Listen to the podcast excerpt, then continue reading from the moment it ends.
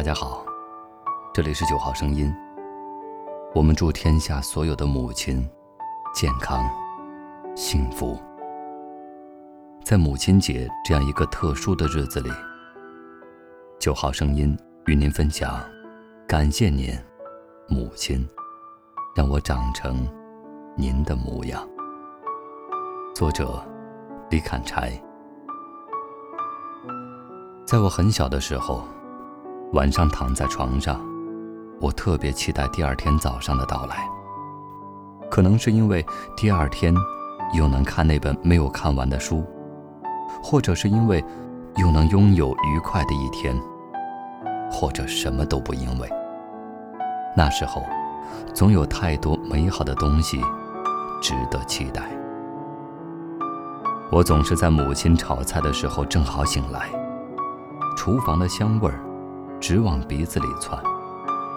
早晨的阳光透过窗子，晒到被窝里，我瞬间清醒了，心情愉悦的呼叫母亲归来给我穿衣服。母亲迈着轻快的步子过来，利索的给我套上衣服，把我拎到院子里放着的小洗脸盆对面，然后又赶紧去厨房做饭了。阳光耀眼。我眯着眼睛，窝在小板凳上。鸡已经被母亲从鸡窝里放了出来，气定神闲地走在早晨的田野上，不时伸长脖子喔喔打鸣。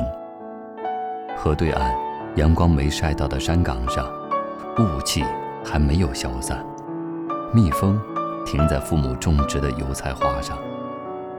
多么美好的早晨！一个冬天的早晨，我还在床上熟睡，母亲突然在窗外欢快地叫我小名儿：“快起来看，快起来看，外边下雪了。”跟母亲一样喜欢下雪的我，瞬间清醒，一咕噜滚下床，打开门。雪下的好大，它们急急挨挨地争先恐后地往下落，它们比我还欣喜。山上、河里、田地里，全都落了厚厚的一层。一夜的功夫，他们就得意洋洋地占领了人间。母亲站在台阶上，像一个调皮的小姑娘一样，歪着头冲我微笑。她的眼睛绽放着喜悦的神采，雪花在她的身后翩翩飞舞。那一瞬间，像是在那一刹那，我按动了记忆的快门。那样的欣喜和美丽，伴随着飞舞的雪花，永远定格在我的记忆里。以后碰到下雪，我总是会想到那个场景，想起那个嫣然少女姿态的母亲。我不可能见到母亲少女时期的样子。但我想，那应该就是母亲少女时候的样子吧。之后的多少年，我再也没有见到母亲那么喜悦、那么闪亮的笑过。有一次，村子里放电影，头天晚上我兴奋的一夜没有睡着。第二天晚上，我们全家去看电影，电影还没有放完，我已经先睡着了。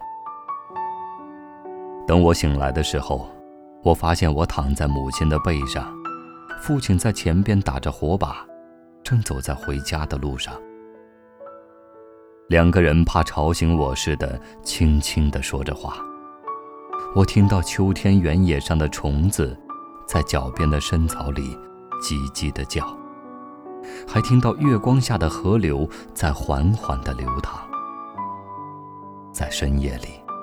这些我熟悉的田野，他们换了一个安静的模样。我再一次把头趴在母亲的背上，又安心的睡去了。后来我大了一些，上小学了。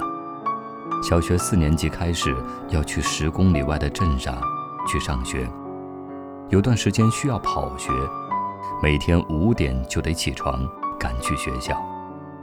村里很多同龄的人坚持不下去，退学了，我也不想上学了。从四点多的时候，母亲就做好饭，温柔，但是却执拗地催我起床。我各种耍赖、发脾气，最终还是不得不起来。大部分时间，父亲都会送我一程。父亲对我严厉，他送我的时候，总是到了送别的地方，掉头就走。我从来不敢撒娇，到了地方就乖乖地往前走。连泪水都不敢抹。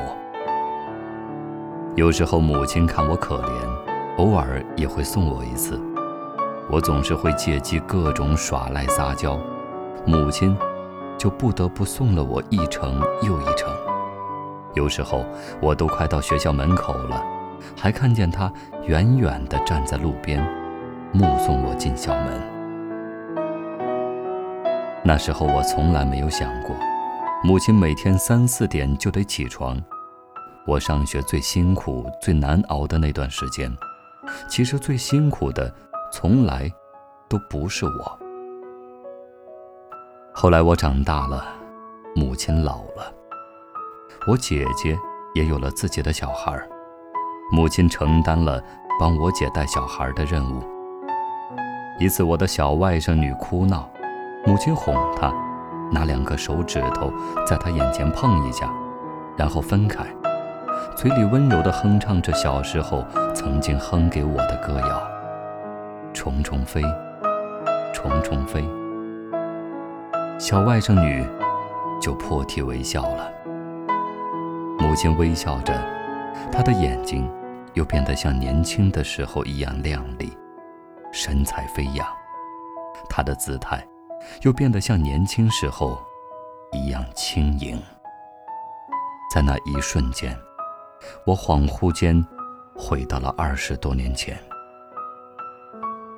母亲是那个年轻时候的母亲，爱笑的、美丽的母亲。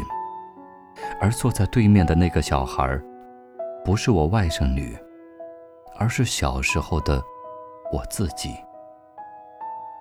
被那样的温柔和爱意沐浴着、滋养着，